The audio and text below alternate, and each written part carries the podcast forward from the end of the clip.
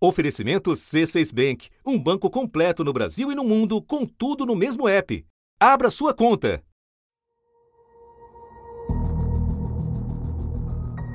Nesta quinta-feira, a investigação dos assassinatos da vereadora Marielle Franco e do motorista Anderson Gomes deu um novo passo. A Polícia do Rio e o Ministério Público prenderam hoje quatro suspeitos de atrapalhar a investigação dos assassinatos da vereadora Marielle Franco e do motorista Anderson Gomes. Todos os presos na operação de hoje são ligados a Rony Lessa, o policial militar reformado, preso em março, acusado de fazer os disparos que mataram a vereadora e o motorista.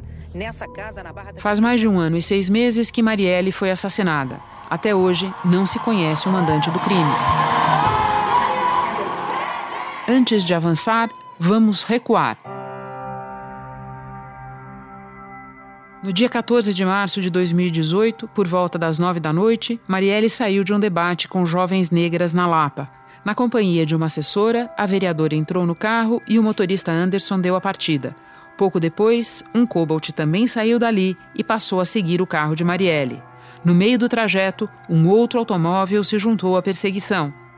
Cerca de meia hora depois, no Estácio, centro do Rio, um dos carros emparelhou com o da vereadora. A perseguição é registrada por várias câmeras. Mostram o carro branco dirigido por Anderson e os dois carros suspeitos. A última imagem é a 400 metros de onde Marielle e Anderson foram mortos. Foram 13 disparos. Quatro tiros atingiram a cabeça de Marielle. Anderson levou ao menos três nas costas. Foi apenas uma rajada de um segundo. Tá, tá, tá, a assessora sobreviveu. Os criminosos fugiram sem levar nada. Começou a investigação. Se trata de uma execução, se trata de um crime que foi planejado com um objetivo específico de executar a vereadora. Pistola 9mm estaria com um kit rajada, que permite disparar 20 balas por segundo. São pessoas que sabem manusear bem o armamento. Escolheram bem o armamento que deveriam empregar. Quem matou Marielle Anderson?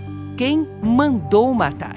Passaram-se meses. A investigação seguia por um caminho que não dava resultados. A denúncia apresentada ao Superior Tribunal de Justiça acusa o conselheiro afastado do Tribunal de Contas do Estado do Rio, Domingos Brazão, e mais quatro pessoas ligadas a ele de obstruir as investigações sobre os assassinatos da vereadora Marielle Franco e do motorista dela, Anderson Gomes. A suspeita é que Brazão tenha utilizado um funcionário do gabinete dele, o policial federal aposentado Gilberto Ribeiro da Costa, para atrapalhar as investigações, plantando o policial militar e miliciano Rodrigo Ferreira como uma testemunha falsa. Em agosto, a nova promotora do caso pediu reforços. Uma nova promotora assume a partir do dia 1 de setembro.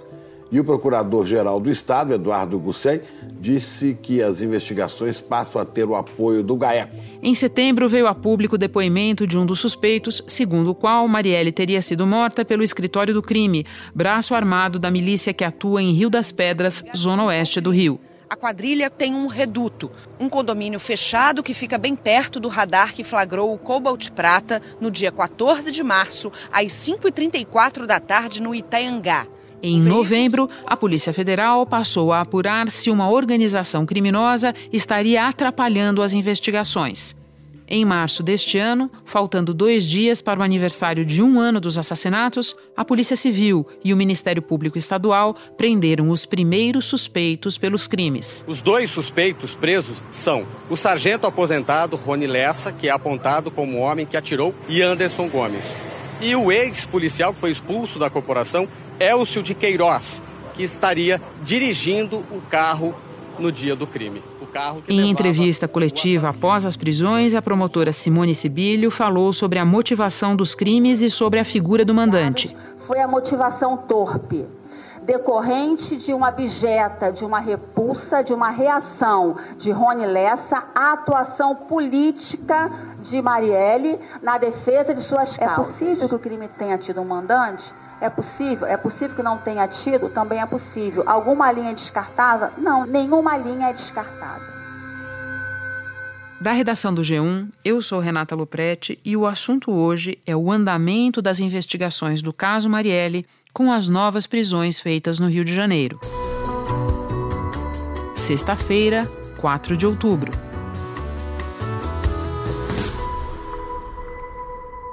Comigo neste episódio, Leslie Leitão, jornalista da TV Globo que chegou ao local do crime minutos depois dos disparos e que desde então acompanha tudo sobre a investigação. Leslie, com estas novas prisões, em que ponto da história nós estamos? Então, Renata, é... essas prisões elas são significativas numa segunda parte da apuração. Teve a apuração, é, a investigação em cima do homicídio em si, e agora eles tentam localizar duas coisas. Uma a arma, que até hoje não foi encontrada, e a Delegacia de Homicídios acredita que essa arma, uma MP5, metralhadora MP5, estaria entre as armas que os amigos do Lessa jogaram no mar. Foi preso o empresário Márcio Montavano, conhecido como Márcio Gordo. Márcio Gordo é suspeito de retirar uma caixa com armas de um endereço de Rony Lessa um dia depois da prisão dele. Outro preso é Josenaldo Freitas, conhecido como Dijaca. Os investigadores dizem que ele contratou um táxi para levar as armas até o quebra-mar de onde saiu em um barco. A mulher de Rony Lessa também foi presa. A polícia afirma que ela foi a mentora do descarte das armas. E chamou... A segunda é, questão, o segundo ponto, é em cima do mandante. É, quem teria sido o contratante do, dos que eles acusam, Lessa e o Elcio, de serem os atiradores, os que participaram é, da execução em si. A gente vai ter que esperar os próximos passos para ver se alguém vai revelar alguma coisa que eventualmente possa saber. Deixa eu então voltar algumas casas no jogo, Leslie, e te perguntar sobre a prisão do próprio Rony Lessa meses atrás. Quais foram as pistas da polícia e do Ministério Público para chegar até ele? Então, é, o caso Marielle é um caso que ele tem uma virada, né? É uma, quando você pega o processo todo, você lê, ele tem uma virada impressionante. Os sete primeiros meses, é, não existia praticamente nenhuma linha de investigação em cima do Lessa, é, como o atirador. No dia 15 de outubro, tem uma ligação anônima é, que relata que o assassino seria um homem chamado Lessa, que teria um problema na perna, que saiu do Quebra-Mar, que é uma região aqui no Rio de Janeiro, no final da praia da Barra da Tijuca, e que o e teria sido custado 200 mil reais. Essas são as informações a DH, a partir desse momento, é, há um turning point da investigação, porque a investigação levava para um outro lado, é, de Orlando, que era um miliciano, e, ao que parece, eles não tinham nada a ver. Então a investigação tem duas etapas: uma pré 15 de outubro e 15 de outubro para lá. Eu acho que o caso Marielle é um divisor de águas numa investigação no Brasil em relação ao tipo de informação que a polícia consegue é, obter. Os grandes detalhes que levam é, a polícia a indiciar, a suspeitar do Lessa e depois indiciá-lo e o Ministério Público denunciar, estão é, na internet. Lessa estava no banco de trás do carro quando fez os disparos. A investigação sabe também que ele fez pesquisas na internet sobre os hábitos de Marielle Franco, os locais que ela frequentava e também endereços dela e da família. Pesquisou Eles conseguem fazer o rastreamento de pesquisas que o Lessa fez no, no Google Maps, através do, do IP que ele usava então eles descobrem algumas pesquisas feitas é, pelo Lessa no computador. É, quatro delas chamam a atenção. Então, as pesquisas são feitas uma no dia 2 de março, ou seja, 11, é, 12 dias antes do crime. Ele pesquisa um curso, um suposto curso de inglês. Por que, que a polícia é, trata isso aqui? Esse local fica a 1 km e 800 metros do curso de inglês que ela fazia. Depois ele pesquisa, no dia 6 de março, o, o campus da UFRJ que ele imaginava ser na Praia Vermelha. Ou a polícia acredita que ele imaginava ser na Praia Vermelha. E entre 6 e 7 da noite daquele dia, ela efetivamente participou, ela deu uma aula na UFRJ, só que no campus Lago de São Francisco, no centro. A polícia entende que é, ele, na verdade, estava tentando seguir os passos dela. Depois ele faz outra pesquisa relacionada ao curso de inglês, que ela também frequentou no dia, no dia 9 de março. E a derradeira pesquisa, que é a pesquisa que mais, é, eu acho, eu considero uma da, um dos elementos mais robustos é, dos indícios que tem no processo, é que no dia 12 de março, ou seja, dois dias antes de a Marielle ser assassinada, ela vai na casa do ex-marido para resolver problemas é, de um apartamento que eles tinham junto. É o endereço que ele pesquisa. Esse endereço é exatamente onde o marido mora atualmente e onde a Marielle vai encontrar o marido. Ele faz essa pesquisa à noite só. E isso intrigou a polícia em algumas coisas. É, a primeira delas é: parece que ele não tinha o rastreamento, o monitoramento é, em tempo real dela. Então, assim, eles não, eles não conseguem é, uma prova cabal de que ele estava seguindo ela naquele momento. A segunda coisa intrigante disso é como ele poderia é, ter a informação de uma coisa tão pessoal é, da vereadora. Então, assim, isso não estava na agenda pública dela. E isso, até hoje, essa, essa, é uma, essa é uma resposta que a polícia não tem ainda. Como ele tinha é, uma informação tão detalhada, tão próxima do, do, do cotidiano da Marielle, entendeu?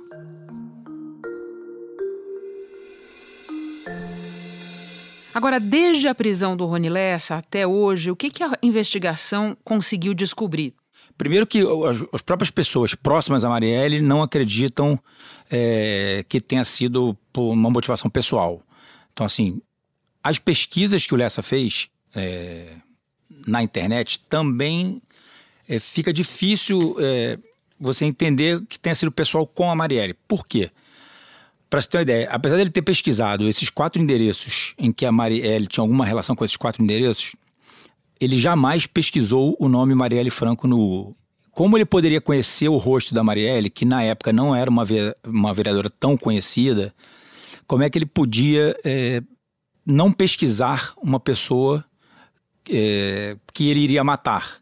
Então ele estava se preparando para matar uma pessoa que ele não conhecia o rosto. Isso é uma pergunta intrigante até para os investigadores.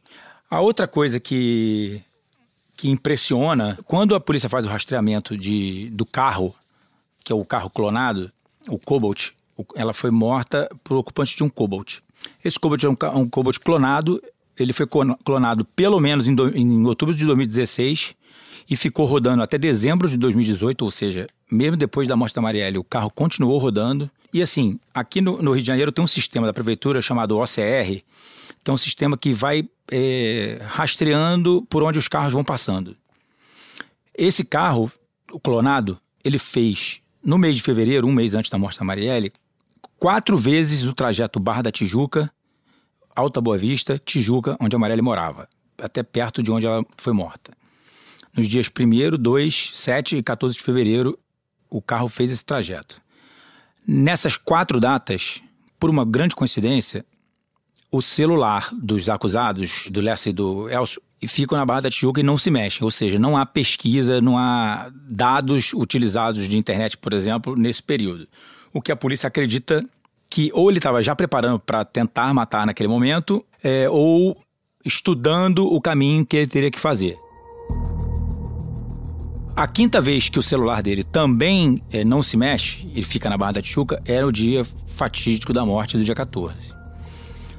A partir daí, eles, é, eles reúnem esses elementos todos. O carro nunca foi encontrado, assim como a arma, o carro também jamais foi encontrado. A nossa, a nossa apuração, a gente ficou apurando esse tempo todo também, assim. A gente nunca conseguiu encontrar, Renata, honestamente, é, o DNA, uma digital de alguém que pudesse ter motivo para matar Marielle. Essa é uma coisa que intriga a polícia, nos intriga também. É, eu, eu te digo com tranquilidade que intriga as pessoas mais próximas a Marielle. Nem as pessoas mais próximas entendem por que ela morreu. Então, essa é uma pergunta que ainda está no ar. A polícia é, tem tido muita dificuldade para entender isso. É, acho que essa é a, é a peça mais chave para você tentar chegar no, no mandante, entendeu? Isso é uma resposta que a polícia ainda não tem. Leslie, você fala da dificuldade de precisar um motivo para assassinar Marielle. O que dizer dessas especulações, das histórias que nos acompanham ao longo desses meses de investigação, dando conta de que o motivo poderia ser a própria militância política, atividade parlamentar dela, ferindo interesses de setores do crime, das milícias no Rio? O que é que dá para dizer sobre isso?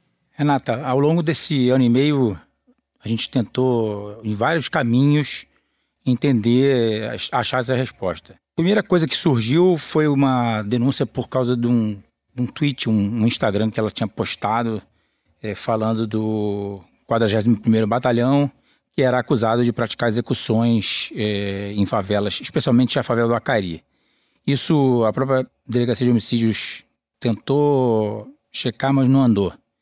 As investigações não andaram nessa direção. O tema milícia sempre foi uma coisa que estava no foco de todo mundo, pelo fato dela ter trabalhado com Freixo, mas ela tinha um papel é, pequeno, ela uma assessora ainda, ainda não tinha muita expressão nem política na época da CPI é, das milícias, que até que o Freixo foi o grande protagonista.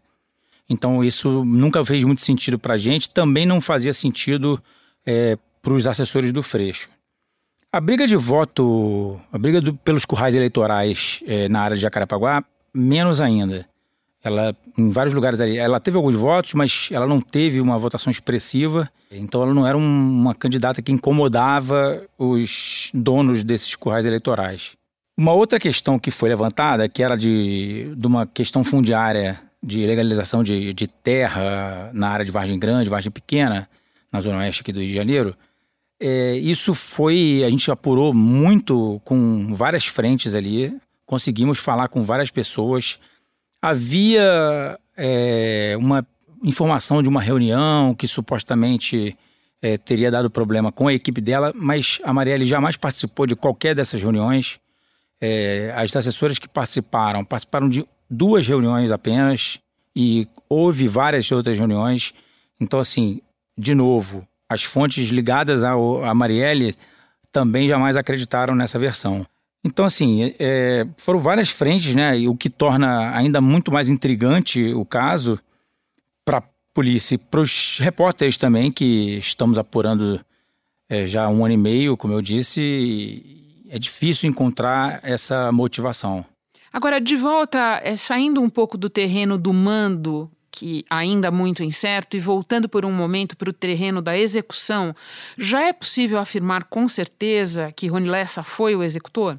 Tem algumas coisas intrigantes, Renata. Assim, na apuração, conversando com alguns policiais da investigação, você não consegue colocar o Lessa no local do crime. Você consegue indícios que indicam é, que ele praticou. Então, assim, entre as pesquisas na internet, ele ele pesquisou um negócio. No dia do crime, ele pesquisou um aparelho chamado Jammer, que esse jammer é um, é um, aparelho muito utilizado, inclusive, no roubo de carga, por exemplo, em que ele bloqueia qualquer sinal de celular. Então, isso eu sei que foi. É, ele foi isso foi pesquisado.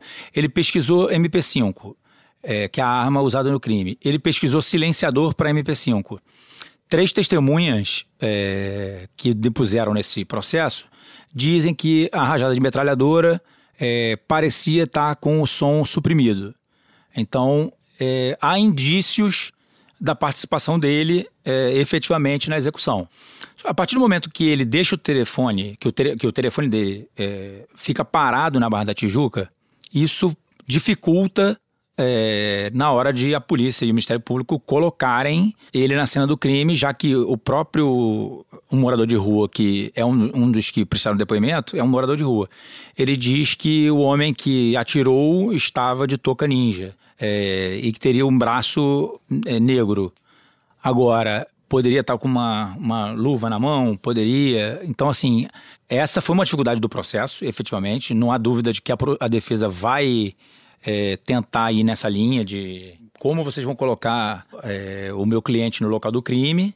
É, mas há indícios também robustos, razoáveis. Teria que ter uma, explicações bem é, contundentes. Para mim, a, maior de todas é como pode ele ter pesquisado o endereço dois dias antes do endereço que ninguém sabia que ela estaria na casa do ex-marido. Nós estamos federalizando a, a investigação sobre quem são os mandantes, não sobre quem são os executores. Raquel ah, Dodge, no último dia no, no, dela no cargo de procuradora-geral, ela pediu a federalização dessa investigação. Com base em quê, Leslie? Então, é, na verdade, isso foi um, esse cabo de guerra, na verdade, Renata, isso foi um cabo de guerra desde o início, né? Eu acho que foi muito mais é, uma questão de midiática do que qualquer outra coisa. Efetivamente, a expertise da DH para esse tipo de crime é até maior, porque eles o crime contra a vida é a investigação da polícia é, civil, né? É, a federal raramente faz. E a federal fez uma, uma parte da investigação, que era parte do, de como estava sendo montada uma, um pano de fundo né, para tentar colocar no colo de alguém essa bomba. Raquel Dodge afirmou que o conselheiro afastado do Tribunal de Contas do Estado, Domingos Brazão, ordenou, dentro do gabinete do TCE, que um funcionário desse um depoimento falso com a intenção de despistar as investigações. Eu acho que, sinceramente, não, não, não vejo muito motivo para federalizar isso. É, a, a DH está tendo dificuldades que teve desde o início. Que tipo de dificuldades tem a delegacia de homicídios? Então, esse tipo, o tipo de dificuldade é até técnica. As operadoras de, de celular, por exemplo, é, quando entregaram, eu, vou te dar um dado aqui que quando entregaram ali na, ao redor de onde da Casa das Pretas, que é o local onde a Marielle se reuniu, tinha 10 mil clientes ao mesmo tempo ali. Então eles não conseguiam fazer um filtro, não havia um filtro. Isso foi uma crítica que eu sei que a DH quebrou a cabeça lá para tentar, imagina você investigar 10 mil pessoas para conseguir chegar num telefone que pudesse é, fazer um rastreamento. Leslie, no momento em que nós conversamos, se passaram 568 dias desde os assassinatos de Marielle Franco e Anderson Gomes. Você acompanha essa história desde o início e muito de perto, com profundidade. O quão longe nós estamos de uma resolução? Honestamente, Renata, eu não sei em que momento é, nós, vamos, nós vamos chegar a esse. É, descobrir quem foi e, e por quê. Porque, assim, o que me intriga, e acho que a polícia é, tem, busca essa resposta antes de quem foi, é o, a motivação. Assim, o que a Marielle fez para morrer dessa maneira, executada covardemente, é, eu acho que ainda estamos um pouquinho longe. Eu acho que ainda estão sofrendo um pouco com os mistérios e com as dificuldades de um crime é, muito bem planejado. Mas, assim, eu conversei recentemente com algumas pessoas da DH. Eles estão, eu sei, com dois, duas ou três linhas. É, eles relatam essa dificuldade de provar alguma coisa contra, contra um ou contra outro, mas é, não afastaram ainda uma linha ou outra linha, não estão seguindo apenas numa linha mas eles mesmo confessam uma dificuldade de, de chegar realmente ao mentor intelectual. E eu vou te dizer, se houve mentor intelectual, né? Porque eles também não afastam a possibilidade, também não falam abertamente isso, mas de ter sido uma, uma questão pessoal. Bom, quando nós tivermos essa grande resposta, fica combinado que você volta ao assunto. Muito obrigada pelas informações, Leslie. Bom trabalho para você aí. Valeu, Renata. Obrigado. Este foi o assunto, o podcast diário do G1. De segunda a sexta, aprofundamos um tema relevante do noticiário em conversas com repórteres, especialistas e personagens da notícia. O assunto está disponível no G1, no Spotify, no Apple Podcasts, no Google Podcasts, no Cashbox ou na sua plataforma preferida. Já assina aí e segue a gente para não esquecer. Comigo na equipe do assunto estão Mônica Mariotti, Carolina Baliviera, Isabel Seta, Cláudia Croitor, Sérgio Fernandes, Giovanni Reginato, Jéssica Rocha e Rafaela Puccini. Eu sou Renata Loprete e vou ficando por aqui. Até o próximo assunto.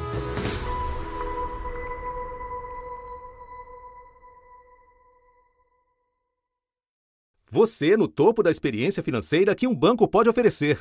Escolha um banco completo no Brasil e em qualquer lugar do mundo. Abra sua conta no C6 Bank.